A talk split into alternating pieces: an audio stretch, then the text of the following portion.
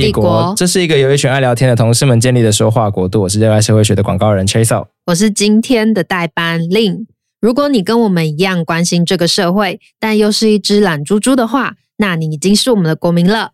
现在就和我们一起从日常切入时事，用最八婆的心态聊最严肃的议题。第二次念这一段，觉得怎么样？有点卡，习惯了吗？就不简单啊！大家要给 Lin 打气加油一下。好，我们今天邀请到的是曾经在我们公司实习的实习生。好，我们欢迎 Eason。Hello，大家好。很像大二被拉去当小队服的。大哥哥，我也是有做过类似的事情。好，我们介绍一下 Eason，Eason 来自台大政治系国际关系组，坊间会直接联想到外交的这个组。是，然后是在大二的期间去了税外交实习，嗯，然后后来又来到我们公司。嗯，那时候是大四了。然后后来从我们这边离开之后，我们就不知道你在干嘛了。来，自己 update 一下。好，我从公司这边离开之后，去年的去，去年的暑假离开，那一次我刚好从学校毕业之后。因为在台北就没有在租房子，我就选择搬回高雄住。就我家住在高雄。一般我们会说我是高雄人，对，你就是高雄人对吧？对，我是高雄人。好，因为我同时间有在准备申请美国的研究所，所以我就准备备审资料、考托福、GRE 那些英检，所以我就待在家读书。然后那段时间我有尝试要找一些工作补贴生活费什么的，因为我自己很爱喝那个饮料，所以我想说，不然饮料店或许还不错，感觉蛮好玩的，然后可以学一个技能。结果没想到。超累，就发现我很不适合做这种快节奏。可能老板叫我做什么，我就要马上做出来。想那个茶谱就会想很久，然后就、哦、你要自己研发，是要备好的那茶谱、哦。就是假设他备说鲜奶茶要几 CC 的牛奶加多少的茶这样，然后我就会每次一个新的来的我就会记记不住那个要怎么怎么做。然后因为饮料店其实是客人点了之后，你可能一分钟两分钟内就要赶快出出来嘛，所以我就会做很慢，就是 overcook。会做错，对对对，其实就是没错没错没错。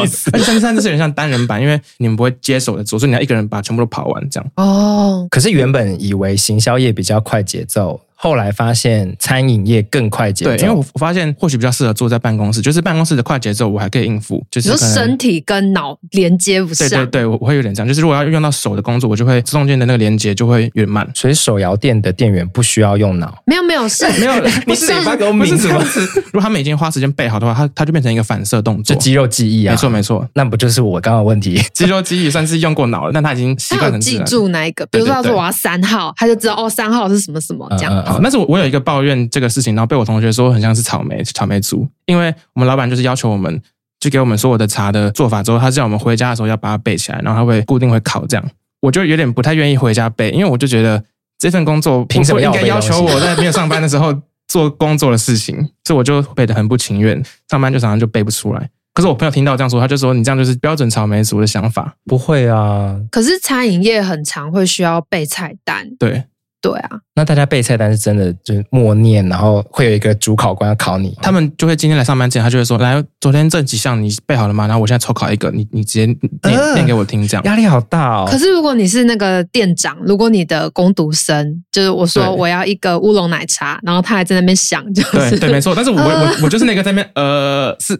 两百还是两百五的的的那种。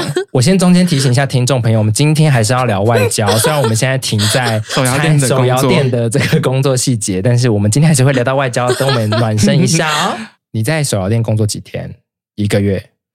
直接是天与单位？嗯，我因为我中间还有经历我确诊，所以实际的工作几天左右。好，那其实很厉害，因为我在 Seven 打工过三天就离职。可能我们这一类，我不确定是不是这样的出身背景，还是。哪样的经验让我们很容易对工作本身有很多的问号跟质疑？没错，有很多内在提问，我们就有很多在看这个工作流程，或者在想说我应该要怎么做，就有很多动脑时刻。但是我认为，真的可以把这些工作做好的人，他其实是不能去想这么多的。他对指令的接收应该是很快的，对，像军人一样，就唰，然后就要拿出来弄进去或干嘛。或许他是经历过前面的怀疑，但他已经释怀，或他已经觉得接受的时候，他就变成身体记忆，像这样。我那时候是有想说，或许。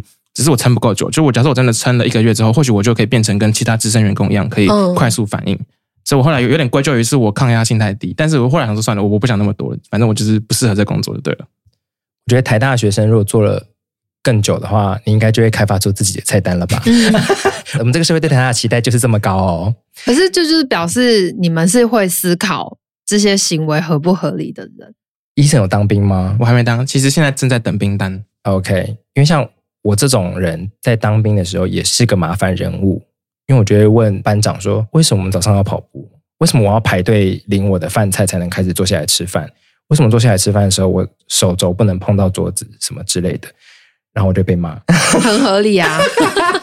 我觉得军中应该就是像我们刚刚讨论那种环境的更极端值。对，嗯，他不能给你有思考的那个空间了。嗯我说不用脑，不是说他没脑，嗯、是你真的不能用脑，你会做不来，对，会反而会失去效率之类的事情。对，好，这我得出一个小小结论，就是如果我以后有机会了，成为类似像这样的店长的话，我会请机器人来，不是不是，我会我会我会额外付可能一两个小时的薪水，让我那个员工在在后面花时间去背，我就不把它当成下班时间，而是你上班时间可能一个小时，你现在来念这个茶谱，这样我觉得合理。通常是会有个教育训练呐，对呀、啊，你没有给我教育训练，给我时间背，凭什么？他们也是有所谓类似像教育训练，但是教育训练就是你要在边做边学，然后他还是一样要求你回家的时候要花时间背。他会可能说他前两个礼拜内，我会希望你把一半以上的菜单都背起来，这样子。好的，这一趴结束，那很好听。好，那外交是一个手脚需要很有效率的工作。但我想先问，就是那外交系是在干嘛？是外交系吗？政治政治系国关组。就我知道，你们会讨厌被称为外交系吗？等下，我自己是不会，他就不是叫外交系。对，因为台湾有在教外交的系所，大概就三个：台大政治系国关组，然后以及政大外交，还有淡江外交系。嗯、那因为那两个系都是外交系，然后我我们叫政治系，所以有时候讲出来就会怕会有误会。这样，我也有听闻说，政大外交系会教更多呃外交实务上，例如说谈判或是礼仪这类的课程。但是因为像我们系上就比较没有，就是比较多是国际关系的理论，理解什么权力的运作啊，国家之间的关系这样子。那这好像也是大部分人认知中外交系跟政治系国关组的差别。嗯，所以我才会说，呃，我可能对真的外交官在做什么事还没有很深入的了解。你是很确定你要走外交这个路吗？我是想要走外交领域这个知识的事情，但是就是要不要考外交特考，然后成为外交官这件事，我是还没有确定。那这个领域有什么？特别的地方吗？对啊，先帮我们的听众科普一下，他们可能不知道外交官在干嘛，他们可能只听过说马总统时期的驻美大使不会英文，金溥聪先生。我先讲说，到底外交官在干嘛？那就我知道的外交官，我最了解的就是某些大使他的工作，因为我可能参加某些讲座，知道的就是平常就是去参加各个派驻那国家的一些国家大事。就例如说，像台湾如果办一个什么国庆日的庆典，有的邦交国或是其他有在住在这边的驻外代表处的那些大使或是代表们就会来，然后他们在顶上就会跟其他国家的大使或者是那个国家的元首，例如说是蔡英文，就会交谈。那这时候他们就谈到说，最近有一个什么想法，可能是他们国家想要提什么案子，或提什么合作计划，或甚至就是单纯的闲聊，只是为了要建立更深的关系，这样子去做这样子的交谈对话。那其实这就是其实很很多时候是。他们日常工作去参加很多很多的活动，或是说今天某个大企业也是办了大活动，然后他就请了一些驻外代表来，有机会 promote 自己国家的利益的时候，他们就要去，然后去谈话。综合来说，就是参加派对跟闲聊。但是那个出外的工作是这样，或者是有有，但但但但是有有时候也是有有机密的讨论，或是重要会议也是可能啊。这种时候就会更八卦嘛，更不是我我我会知道的事情了。OK，对，然后或者他们就例如说。我们不是出国，有时候调护照就要到我们的那个对啊驻外使馆去嘛？那他们也会去处理这个国家里面的台湾人行政事务。对，有时候什么事情要帮忙的，都会去处理，或是照顾在那边读书的台湾人。所以底下就会有一些不同的职员。那他们他们也都是外交官，然后他们就是去共同维护这个大使馆，然后办理一些维护台湾人利益的事情。这样。那你在大二参加的数位外交协会，它其实是一个民间组织。那我有听一下他们的 podcast，有发现说哦，原来。为什么在官方的外交部之外，还会有这种民间组织？是因为效率不一样。比如说，大家要募一个款去帮助土耳其，嗯，那民间就可以很快速的发动，但是官方的话就有很多流程要跑，或者是这个国家我们适不适合直接出手帮助，搞不好都要先被评估。嗯，那在那个组织里面工作之后，你自己走到现在，会觉得参加民间比较好玩，还是对官方有向往？我自己其实就是在那个数位外交的实习之后得出的结论，就是我觉得我比较适合，然后我也比较喜欢在民间做外交的感觉。最主要的原因是因为我自己本身也是喜欢好玩的事，或者是有创意的事。这也是后来为什么我还是跑到广告公司来实习，这样自己可能不是那么擅长在谈判桌啊，或者是正式的场合，然后想要透过有趣的事情，让外交这件事也可以发生。为谈判桌的确就感觉要叠对叠，甚至要用八卦换八卦。没错，其实这就有点联联想到我之前听你们的某一集在讲那个又奶又杀。我最近听的，然后就是我有在准备的时候有看到说外交官应该要怎么样子的 role model 之类的，嗯，那我就觉得说好像又奶又杀其实就是蛮适合可以形容外交官要有的基本的技能。就他可以不玩闹，可以换取一些好感度，但他同时又需要可以踩住底线，为自己国家争取利益，这样子，懂事实的利益交换，没错。直接直接在节目这么开头就下结论，怎么办？因为我们认识的 Eason 是一个，我先跟大家描述一下外观好了，以免大家就是一片问号。他现在是一个持修的状态，有可爱的妹妹头、可爱的鬓角跟长发，这应该不是一个公主切。我要对，这应该不是一个典型的外交人员会有的。是，我觉得是蛮难的。就是我自己想过，如果男性外交官留长头发，应该会是一个很大的标签。然后这标签是好是坏，我觉得很难讲。但是它基本上就是一个，就是你如果跟中东国家来往，可能会被杀掉，也是有可能，或是会直接被当面羞辱等等。我也不知道，呃呃呃、我猜测啦。但是如果是民间组织的话，就会觉得哦，这是个很有特色、好玩的人。错，就是不一样。嗯，但就是因为当上会官方的人，他们的思考可能就是比较没有。开玩笑的空间吗？也有可能，也有可能。嗯、但我确实还是觉得这个世界还是有在变成越来越多人可以接受吧。因为我觉得像大家应该都蛮知道，就唐凤，嗯，现在他变成是速发部的部长嘛，对。然后他也是很常代表台湾参加国际会议，或是甚至代表台湾也是一个类大使的角色。在国际间，那他的特殊的身份跟外貌也都是还算是蛮多人有接受嘛，并没有很明显不接受的言论在台面上这样。但就是一定会有很多的质疑或者是不了解人的攻击，然后我觉得要承受这些应该蛮不简单的。嗯，是。好，那你要去考的学校可以跟大家介绍一下，以及我有点好奇是，如果你最终会以待在民间组织为一个比较可能的路线的话，那。多去留学对你的帮助会是什么？嗯、呃，我先说，我现在目前就在准备申请美国研究所，然后准备的方向的科系就叫做公众外交。公众外交其实是刚刚提到的民间外交，或是对他国的民众沟通、传播特定讯息的这种外交，统称为公众外交。那我想去念这个时候，就是因为我对民间外交有兴趣嘛。然后我发现，在台湾这块讨论其实还很少，尤其是专业讨论更少，就是在学界讨论其实是不多的。然后我之前在台大。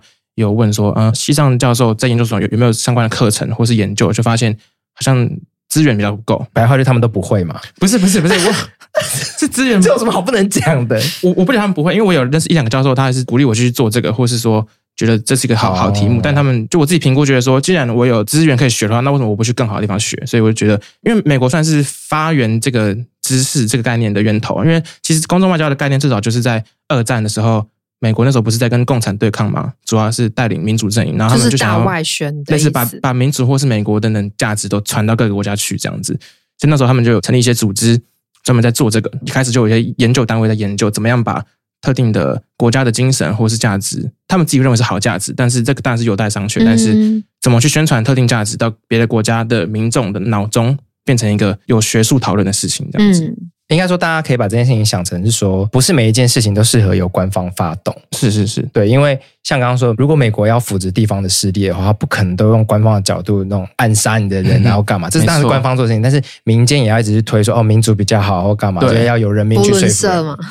对，其实福伦社应该早期也是有很大部分是这种功能。嗯，这样我可能理解了。我现在已经知道 你要读什么。这种就是公众外交，其实就是大外宣的中性说法，或是把它圈的更大一点。嗯，那我在听说外交协会。的 podcast 的时候，他其实也有提到，但我忘记哪一个国家，就是他们觉得邦交不是很稳的时候，有去该国的脸书上面社团或 Twitter 上面发一些消息，介绍台湾，或者说介绍台湾跟这个国家之间的 bonding 是什么，有哪些实质的来往，然后让他们的国家可以认识既有的成果，然后试着用民间的力量去阻止断交的发生。是我在印象中应该是洪都拉斯之类的，因为洪都拉斯在。洪都拉斯在中美洲，就是我代表的是那个最无知的听众。没问题，没问题。我也是，我也是。其实台湾在中美洲前阵子还有又断了一个，就是尼加拉瓜。就包含瓜地马拉、洪都拉斯、尼加拉瓜，还有一个叫贝里斯，都是我们邦交国。那就是他们本来都算是我们呃，我觉得算中间分子，就是关系不错的国家。但是前阵子就有点关系有点动荡，就是尼加拉瓜断交之后，洪都拉斯也有点动摇的感觉。那其实那事情已经是我离开那个协会的事情了，但是他们就有做尝试去联系那边的民间，记得好像还有包含那边的媒体，嗯，就是去问他们能不能多报道台湾的事情。当然，我觉得他们要怎么报道，应该是他们有他们自己可以决定，但是。有这个要求，基本上也是一个努力这样子。同时，可能也要宣扬说，哎，如果跟中国在一起的话，有什么事情可能是有风险的风险。没错，像民间真的是做比较快，比较没有包袱。对，没错，没错。哦，但是当然，你说影响力有没有受限制，也是有可能。就是公众外交其实有一个很大的，目前在学界可能备受质疑，就是它的效果到底要怎么评估，很难讲。因为我们民间单位说一句话去做一件事，到底能够造成多大的波澜，其实需要一个更好或者。更有效的评量指标等等，那这东西在学界目前好像还很多讨论。那你觉得他跟官方所谓外交部的关系是一搭一唱，还是有时候会走到比较对立的位置？理想的情况当然是要一搭一唱，但是在我之前待过的环境上，会看到有时候会有点小的竞争。其实因为我就是想到那个之前那个 YouTuber。募资台湾 can help，嗯，这算不算民间？是啊，这算这算就是一个民间自发的外交活动。嗯、这跟数位外交协会有关系吗？没有关系，没关系。我记得是阿丁弄的吧？嗯，我知道，但他们有参与或协助吗？数位外交好像没有参与协助，他们觉得胡闹是不是？开始那边想要混八卦，没有没有没有没有没有。我是觉得那确实成效是很有限啦，但是因为就是以个人来说，要做到这样的事已经很不容易了，然后那也是一个很好的宣传，但是它就是属于那种我说很难。衡量效果的一一种行动，但有些行动是不是除了外宣之外，它也要内宣？因为像我觉得台湾 can help 至少有内宣到，嗯嗯，没错没错，就是大家在那个不知道台湾还可以做什么的时候，至少能够先团结，对，然后先统一声音出去。外交部整体来说，就会有很多事情是国内人根本不知道你做了什么。对，其实这也是很大的一个传统外交的困境了，就是因为。传统外交就是政府对政府，然后都关在可能办公室或谈判桌上去讨论或排队，对，可能是的 对对对。但所以就变成说，两国的民众都不太会知道到底我们的关系到底是好不好。可能一旦真的有重大事情发表之后才会知道，不然很多时候根本就不知道外交部到底在干嘛。就像大家会对外交部很多疑问就是这样。所以公众外交有一部分是想要让这个外交可以民主化，或是公民参与的程度会变更大。那外交官们到底要不要会该国语言？因为真的是网络上太常把金普聪拿出来。关于金普聪不会英文这件事，其实我。知道的很少，因为我去查了一下金普聪这个人，我知道他是谁，但是他的新闻我好像看的很少。对我的意思说，对现在的你而言，如果要当到一个，我觉得是最高级的，还是要会该国语，而且就是更何况是英文的，英文已经是最基本要求了，对不可能不会吧？因为像谢志伟，他就是会德文。对对对，因为还有一个问题是，很多大使是属于政治任命的，呃，因为外交官其实有分，就政务官跟事务官，那事务官就是通过考试上去，然后一层一层爬上去，跟其他公务员一样，但是政务官就会是属于党派。任命的哦，那通常最大的这一层会有蛮大一部分是属于政治任命，因为他同时也要顾及到党派的利益，这样子。嗯嗯，嗯。所以政治任命的大使有时候可能就会有语言没那么好的问题，但他可以用就是翻译。但是事实上，就像刚刚讲，就是一个国家的外派其实是很多人组成的嘛。其实那个团队够强的话，领头的人英文没那么好，多少还是还是会有影响啦。但是我觉得有时候那个团队够强的话，也不会是很大的问题，这样。我是不知道我们有限的听众里面有没有人有任何的 外交的认识、知识或人脉可以回答这一题。我很欢迎，但我个人小小的觉得不会的话，蛮不 OK 的。可是我去 Google 金普聪的维基百科，他写说会英文。大家会说他不会英文，是因为他有一次被肖美琴全程用英文咨询，金普聪答不出来，真的假的？还是说他答显示他英文没有很好？我有点忘记细节。那你觉得在民间你自己英文要很好吗？就是可以这样子闲聊一些什么事情，大聊蕾哈娜在怀孕吗？不是 超级杯哦，超级杯中场秀，对啊，两个两个，然后我们完全没有办法什么超完蛋了，对我们完蛋了，我们要当外交官。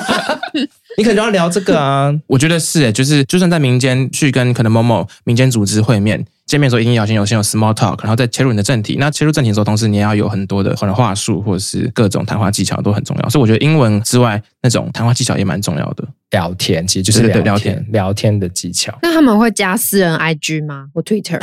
我觉得应该会吧。就尤其是现在 Twitter 已经快要变成是官方外交，也会把 Twitter 当成一个正式的管道。嗯，就是例如说今天进行这个会议，那发表除了要发新闻稿之外，发 Twitter 可能也算是一个官官方发表的管道。这、嗯。川普的关系吗？川普可能也是很大的一个推手，像现在肖美琴就是也是 Twitter 经营的有声有色嘛。对，那这样是不是说外交人员其实不适合太低调吗？我觉得，除非你是间谍，或者是我觉得在现在这个时代，就是社群媒体时代，其实高调不是件坏事。嗯，对，因为可能以前会觉得说这种事情要低调的谈，或是不能太戏弄，或是太娱乐性。但是现在，我觉得在这个时代，同时你不只要博取呃政府官员的心，你还要博取当地民众的心的话，那我觉得有点娱乐性，或是有点高调，事实上是可能是好事。那不管是民间的还是官方的外交人员，容易遇到危险吗？暗杀吗？对啊，或者是我就不知道了。我觉得危险性有吧，可是等我有有有一天真的可能 在那谈判桌上的时候，我可能就可以就可以解答这一题了。不然我我真的不知道。但像数位外交协会，它之所以叫数位外交，因为它基本上人都 base 在台湾。对，一开始也是有做算驻外的工作过，哦、但是后来因为疫情变严重之后，又更着重在如何从台湾出发，然后在网络上做可能倡议或者宣传，所以。就以这个数位的那个角色就更重要了，这样。但数位的意思是他们会，我现在幻想他们是不是联络当地的 KOL、KOC，然后来讲台湾的一些他们想宣达的理念嘛？对，这这就是一个其中一个做法，没错。那有时候会是在当地的社群直接做出一个，比如说一个粉丝专业，我们直接变成当地的 KOL 也有可能。你这样讲好像我我有点怕会变成一直在宣传他们，因为没有关系，你有拿钱吗？我当时当当当时没拿钱呢、啊。要这样做，一定要拿钱哦。哦，没有，医生的账号以下。对，但我应该说，这是在分享这些做过的事情，然后让大家知道，其实很多很多方法可以做这样子。那嗯嗯嗯，他们有做过在越南的专案，然后就是成立越南语的粉专，用越南语去发一些可能对他们当地会在意的事情，例如说医疗的议题这样，然后就专攻这个。那同时可能偶尔会置入台湾的事情，这样子可能累积一些群众之后，他就自然会变成越南当地的 KOL，但是它实际上是连接越南跟台湾两地的一个。桥梁这样子，这样发生排华事件的时候，可能也会被洗版，也是有可能这样。那在数位外交协会工作的期间，有什么你觉得很像典范的人物吗？想要效仿？应该说，我自己还是期待，就是在无论就即便光宗外交或数位外交，它是一个很新的领域，但是我会期待它在知识上的挖掘可以再做更多，因为我会觉得这件事在台湾就是真的是讨论的不够，然后我会觉得知识的内容应该要再多做一点，等扎根扎深一点之后再。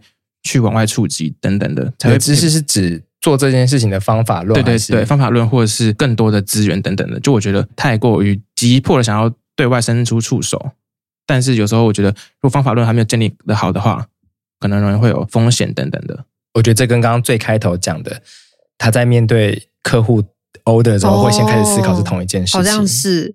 因为现在这些数位的工具，它发展很快。你发展到一个成熟理论的时候，可能这个方法已经没有用了。好像也是这样。好像我的前同事或前老板们，他们好像也是会有类类似这样子的想法，就是先有成果会比较好。但是我会觉得，毕竟外交这件事是有点郑重的，我会会觉得说，有时候风险太大的事，我会觉得应该要再更谨慎一点。还是你觉得你没有办法承担那个失败的后果？嗯，我我觉得好像不是我个人的能不能承担，而是我怕这件事。那可能就不是我个人的后果，是台湾的问题啊，所以我就感觉上，我就想要带他谨慎一点了。我觉得可以 echo 这件事情的，也是刚刚有提到的台湾 can help。其实当时发起这个专案的时候，国内有很多不一样的声音，也有很多的创作者或网红不愿意加入，认为有可能会让别人觉得台湾很自大，或者是在这个全球都还在伤痛或苦难的时候，好像硬要表现自己。嗯，做什么？是对，当时好像我们自己口罩也缺嘛，什么的，嗯、为什么会发出这样的讯号呢？没错，毕竟别人在一个电视想看到这个，他一定没有什么脉络嘛，就怕有很多的误会。对对对，在做国际宣传，其实就是最怕就造成误会，因为有时候建立好印象很慢，可是建立一个坏印象是一下子的事情。嗯、对对对对对，就我所知道，就是像现在世界上会成功能够做到很好的宣传的那些大国家，无论是英美啊，或是有一些北欧国家，或像韩国。他们其实就是因为他们国内已经有可能十几二十年的扎根，有很多的智库组织都在讨论这件事情，然后生成了还不错的政策了之后，然后才会有现在的成果。应该说，我自己最想做的事是在台湾也生成像这样子的知识的社群，或者是有这样子的扎根之后，再把这件事做得更好吧。我觉得他们现在做法是没有错，就是一个先锋者的角色，但是我觉得你会担心，对我来说可能不是我适合的环境。我刚刚蛮好奇的是，因为你刚刚那些举例，它都是。可以所谓就是他们的国民对国家认同是非常深的例子，但是因为台湾有台湾很多的自己的那些历史的脉络，有些人甚至不觉得自己是台湾人，所以你要凝聚这一块，目前是很困难的事情。对，我觉得这个也是一个必要做的事情，但是感觉因为这确实是更复杂。我之前有想过说，感觉在做外宣之前，应该要先确实先统整好台湾到底在想什么，或是类似在内内在在南外的想法，没错。但是关于这个问题，我还没有想到一个最佳解，就是是不是真的应该要完全等到大家都搞好这件事，但是不知道要花几几十年，才有可能会有一个暂时的结果，所以可能还是要一边做，就是两边都要做。我觉得这也会变成台湾是一个很特别的案例。我那时候会想要出国念，也是因为觉得说台湾这个案例是够特别，然后国外的学校应该也会对这个事情有兴趣。就台湾如果要做公众外交的话，应该会有很多新的发现跟新的可以了解的事情，所以才想把台湾的故事也是可以带到可能国外的学校。这样讲不知道会不会太？不过我觉得很棒啊，干嘛自己退缩啊？可恶！我觉得也跟听众解释一下，就并不是每一个国家。都会很自然的在国内有统派跟独派，甚至更复杂的统跟独。嗯，对，你是华统还是爱独华独？有了爱尔兰啦，但他们的议题好，呃，的确类似，甚至苏格兰，但大部分的国家其实没办法理解嗯这件事情。所以在像去年大选的时候，我们要帮民进党讲话，但是也是会有很多人跳出来警告说，民进党的大败对于国际的讯息有可能是，哎，台湾人想要统一。的确，对于台湾的历史脉络不熟的人，他可能解读就是：哎，这个代表中国利益的国民党大胜了，台湾人想要这样的未来，你怎么看呢？以为不会被 Q？对，我怎么看呢？我觉得就是这样子的推论或是怀疑，实际上是很合理的，因为这确实就是一个很大的讯息。然后我是蛮同意，就是这个选手刚刚说的。那你自己有什么亲身外交的经验吗？有，我有一两个。之前在那份工作的时候参与的专案啊，我介绍一下，这应该他们因为他们都是公开的活动的事情，大家应该都如果去查不是间谍，你不要那么担心好不好？不是，你有暗杀任何人吗？还是没有没有没有，我只是觉得就是我不知道我到到底就很我不知道很像是他们派来，你还想要外这边 这边宣传那个，你还想要做外交？因为你刚刚都已经 diss 他们了，你说没有 role model，还好好平衡报道一下，有没有？就是那那时候我们办一个活动，就是在给在台湾的外国人社群，那主要是中南美洲的国家的人，在台湾可以踢足球的比赛。一方面是想要凝聚他们在台湾的生活，让他们觉得在台湾生活是更有趣、更快乐。那一方面也是这件事如果做得好的话，也有机会被当地国家报道说：“哦，哎，台湾也有一群可能我们国家的人，台湾也有足球之类的，或者我们国家的人在台湾就是过得很好，然后还可以办足球比赛这样子。甚至那时候是疫情期间，可能很多国家他们办不了自己的比赛，他们在台湾还可以办比赛这样子。因为我在那个协会的工作是社群实习生或社群编辑这样子，嗯嗯，所以我那时候负责的就是接待有来的外国媒体记者，跟他们。简单的介绍这个活动，然后呢，发新闻稿给他们，不是我写的，就是我只是把新闻给他们，然后接下来带他们去几个等一下可能会是好的拍照点的地方。其实都是一些很细碎的工作，但我觉得在做这种民间外交的时候，就是这些细碎的细节，如果可以做到尽善尽美的话，他们就可以更有可能会写出好的报道，对台湾好的报道，会对这个活动是形象是好的报道，然后这东西就更有可能会被传散的远，除了传染到其他国家去，这样。对啊，请大家不要小看这些好的拍照点跟拍照技术，如果想要知道。坏的照片可以怎么样毁掉一个人的话，就去看陈时中竞选早期的脸书，他会被从上面拍一些 看起来像秃头的照片啊，然后或者是不知道在干嘛的照片，看起来被挤到不行。对，这其实，在办这种外交活动的时候，好像看景的时候都要先知道什么地方是最适合媒体拍照的，你就要安排媒体去那边，等下就会有个画面可以可以出来要拍，然后你就跟他们说，可能等下这个致辞有几个人物要出来。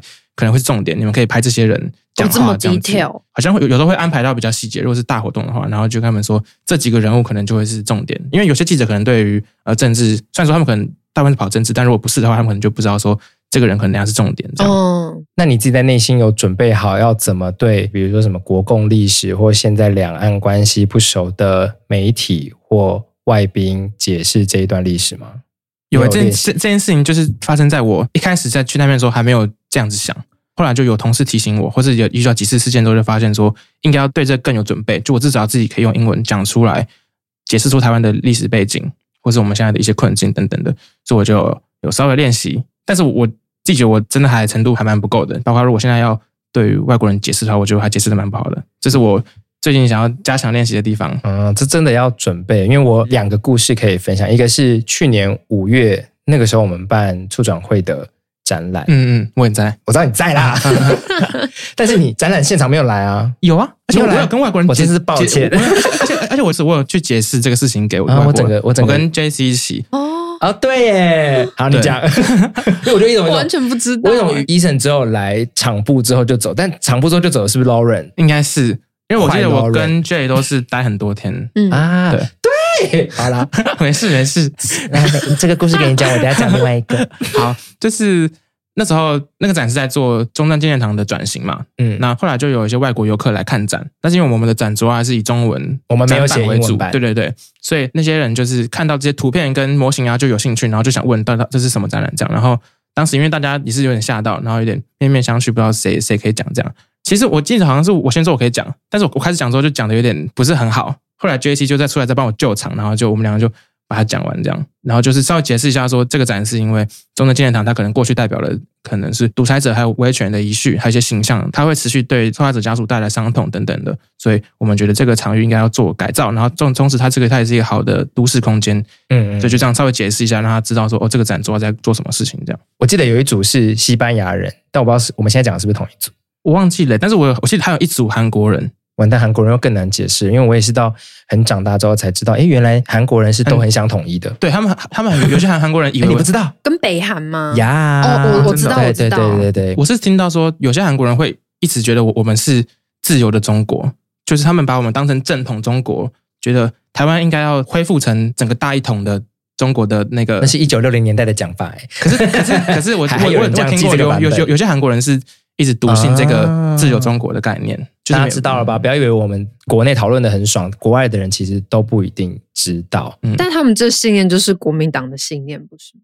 对，就我们有一天可以反攻回去，可以统一回去，或者说，就就他们没有想象那么远，但对他们来说，不是中国与台湾，而是一个沦陷中国跟 对对对自由的中国，北区，北区，对对对对，北区中国，对对对，跟自由中国。哎，他们这个观念从哪里来的、啊？好像有一个脉络，可是我我我们退出联合国之前，的确是这个说法、啊。对他们的历史课本就是说，哦，你们国土相连的那是沦陷中国，这样。就说原本在联合国的是自由的中国，后来决定要让匪区也加入联合国之后，自由中国就气噗噗，然后自己离开了联合国，大概这样。我知道，我觉得很有一个可能性，就是、嗯、我猜现在在韩国应该有一些华侨，或是有一些是。以前时代移民到韩国的台湾人，哦、他们是笃信这套，嗯、然后那块就变成他们是一个比较强的台湾的社群在韩国，他们的话就变成可以代表台湾，这个观念就会在韩国植得比较深，这样子、哦。所以不同的意识形态一样都在民间，一样都在做外交，但有可能会有冲突，有可能没错没错。要帮台湾争取利益，要跟这些人竞争，真的是就是一个形态复杂性很高的一件事。好嘞，好，那我个人的。经验，我真讲那个了。我个人的经验是，我在大四的时候去荷兰交换学生。当时我去了，我住的是那种大家一起住的宿舍，就会有一个公众的交易厅，像哈利波特那样。我就看到我的荷兰人室友在看足球赛吧，还在看别的运动赛事。然后我就主动开口跟他们聊天，然后他们就邀请我坐下一起看，然后喝啤酒。然后就在那个晚上，他们就问我说：“诶，到底台湾跟中国是怎样？”哇，好难哦。然后英文那时候烂得要命，我就说：“嗯、呃。”他们想要侵略我们，就能讲一些，真的讲一些很直白、很模糊跟很直白的用词。重点是我们那一层楼其实有中国人，他们觉得那个中国人很不好相处，每次就是耳机戴着，也不会打招呼，就进自己房间。听到这个我就警铃大响，我想说天哪，我不能跟他一样。从此之后，他们邀请我去什么或做什么，我都 say yes。是好的国民外交。他们邀我去夜店，我说好，然后去，然后就幸好我他妈是肉身，就是不然不然你真的很糗，就会让他们知道说台湾人都是这个样子，其实也不是。但的确，当交换学生的时候，也可以做到一点点的这样的事情。其实就是所谓的国民外交，对对吧？去做一个好形象，这样。之前的同事有一个很像很像的经验，就他也是在交换的时候，被同一个宿舍的朋友问说这个事情怎么样，他可能会回答的比较。比较顺，但他们那个宿舍也是有中国人，然后他们就因为这件事就大吵特吵之类的。然后好好听，好像就是外国学生一样，也是会觉得说中国学生比较会封闭自己玩在一起，然后台湾学生他比较跟他们打成一片这样子。对，奉劝我听到这集的准留学生或交换学生们，好好给我去跟白人玩，他们是既得利益者，他们有话语权，要跟白人玩。对对对，他们如果是少数主义的话，就偶尔跟他们玩就好。我的天哪！这样不是好的国民外交示范哦。没有，我的意思是说，如果有得选的话，跟一些比较有影响力的，这个在宣传效果上是有效率，但是待人处事上这样是一种不平等，太功利了。就你不要讲出来啊，太可怕。没有啦，开开玩笑。嗯，总之大家就是不要只跟台湾人玩在一块。就是既然都出去了，应该是要多认识你，认识他们，其实也是让更多人认识你，跟认识台湾。我有一次在德国酒吧一边喝酒一边写明信片的时候，旁边的两个老外就一直盯着我看，然后他们真的太好奇，他们就说：“那个是中文吗？”我就说：“对。”然后他们就开始跟我问中文是一个什么样的语言。我跟你讲，超难的耶！就是你到底要怎么跟他讲？哦，中文是象形文字，完我所有的要解释的中文都没有办法翻译。然后后来发现他们是联合国教科文组织的人，所以他们本身就是做教育的，嗯，然后就主动跟我搭讪，又是很帅的意大利人，这样子结束。后面就是在德国，对对，但是就是不要害怕，就是我脑中基本上每一次想讲的东西都没办法翻译出来，但是。我就会现场立刻 Google，嗯，对，希望大家可以善用 Chat GPT 帮助自己国民外交。没错，对，但真的每一次这样的遭遇跟相遇，然后也像刚刚促转会的那个经历，我都会回家之后很扼腕，然后想说不行，我一定要把那一套说辞或者是我的讲稿赶快准备好，有朝一日要拿出来用。可这样真的听下来，就是各位的英文能力不佳哎，因为中文讲大家可以讲的很顺吧？对啊，嗯，怎么样？没有啊，很难，这 好像跟外交手腕没有什么关系，好像是语言能力的问题。而且包含外交也有所谓外交辞令的问题嘛，就你有时候选择的用字也很重要。嗯、对，它到底是要侵略我们还是统一我们？嗯、其实好像对外交人来讲也有差。比如说，想要统一，好像有个前提是我们是同一群人，本来有机会就在一起。所以也有人主张你不可以用统一，因为它就是侵略。对，所以你在这样子用词上面都有分歧的时候，你要再用英文去翻译，我跟你讲超难，你要一瞬间在脑中转换很多东西，然后你脸还不能僵掉。你还可以啦，可以僵掉，可以僵掉。你说，呃，Let me think about it，然后 Let me ask ChatGPT。我我蛮常这样子的，跟外外国人讲话的时候，我就先说 Sorry，Let me think about it。真的吗？对吧？然后就好，我要跟我要跟你学习，因为我就不想示弱，就是大方的说，让我想一下，然后我先查一下。然后再跟他说这样哦，我就很不大方，我就开始先胡诌一些事情，然后慢慢把我的句子翻译完之后，开始把主体文章 讲出来，这样子。大家好好准备哦。为什么你要抽考？不是因为接下来大家都要出国了，对，随时在路上都有机会解释到这件事情。对啊，搞不好你搭飞机的时候，你隔壁就坐一个美国人，问你说：“嘿，你们跟中国人有什么不一样啊？什么之类的。”不能回答 I don't know，听起来超蠢的，好不好？变成一个新的那个国民素养，我觉得其实蛮重要的啦。尤其很难得，这三年国际间这么认识台湾，嗯、我觉得被问到或被记得的那个红利一定有限。嗯，你说五年之后谁还记得这场疫情都不知道了。嗯、好，那刚刚经历了这么多没有营养的话题，哎，好啦，有营养，有点营养。最后还是来问一下 Eason，最近有没有什么有趣的案例观察，就是关于这个所谓的国民外交？或是公众外交，公众外交，对对对，因为我自己觉得台湾有时候很像第三世界国家，就是蛮弱势的，嗯、要不是什么重大事件，也不会被英美国家看到。因为我们不是国家啊，Yeah，Sorry，搞错了。所以有点想要知道说有没有观察过哪些成功的这种小国去宣扬自己的成功案例？就是我准备的其实是一个。很近期的一个观察，就是相信大家应该都大概两个月前有在看世足。嗯、那世足这次的主办国就是卡达，就是一个跟台湾有点像，是一个其实经济实力啊、国力都还不错，但它实际上在国际间影响力就是一个小国。我们有石油吗？呃、而且我们不是国哎、欸，你你历历史系的历，就是我意思是说，他们应该有还不错的实力，但他们没有相称的国家的对或或是名誉这样子，对的影响力、话语权，对类似这样讲。那其实我就是有。花时间稍微找了一下，说到底卡达这个国家对外宣传都怎么做，或者说他们有没有什么成功的相关案例，然后就发现说，其实就台湾人对卡达很不熟，但是事实上卡达在中东国家还有在部分的欧美国家，其实有不小的影响力。那最主要原因就是因为他们有一个呃有名的电视台，就是半岛电视台。哦，那是他们的。对对，半岛电视台是卡达的新闻。它最大的独特点就是因为大部分的阿拉伯国家，他们的媒体都是很受到审查，很多偏颇的报道。因为卡达稍微比较接受了自由的想法，欧美国家就会比较买单这么他们的报道，然后那就变成说，我今天半岛写了一个可能沙地阿拉伯怎样的事情，这就变成欧美国家认识他们的很大的一个管道，所以变成他们其实，在中东国家就有一个不小的影响力。因为如果你今天对我不好，我今天就可能可以写一个比较不好的新闻，类似像这样。所以其实有一个好的或者一个大的电视台，其实在那个地区会生形成一个蛮有影响力的事情。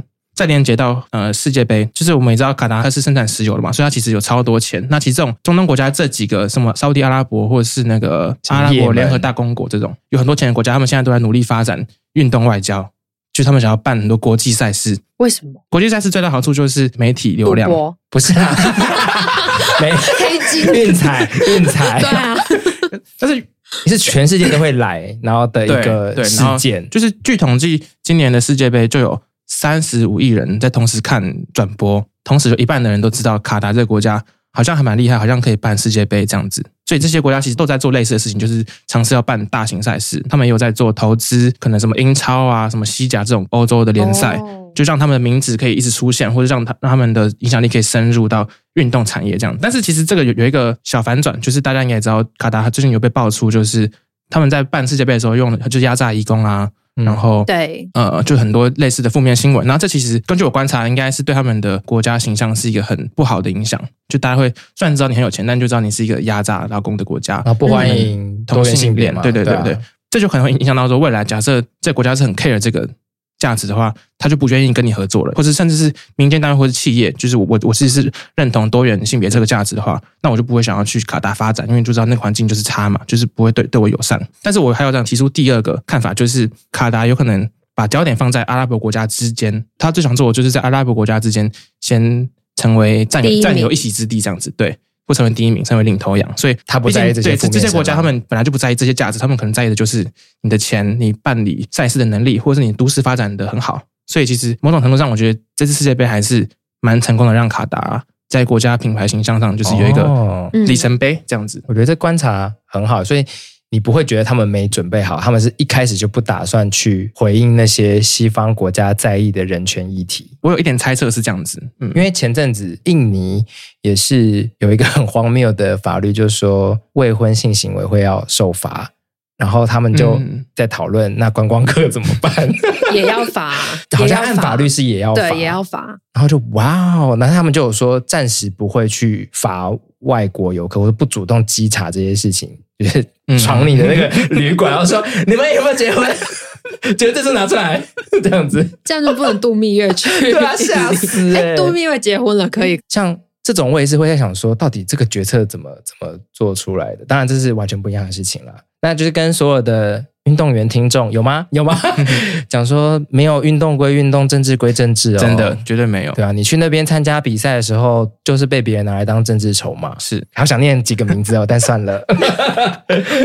好，那到节目的尾声，我们也关心一下 Eason 现在的申请进度如何呢？就是我现在已经完成了四间学校的报名，然后我收到一间学校的 offer。哇！我天哪！谢谢大家。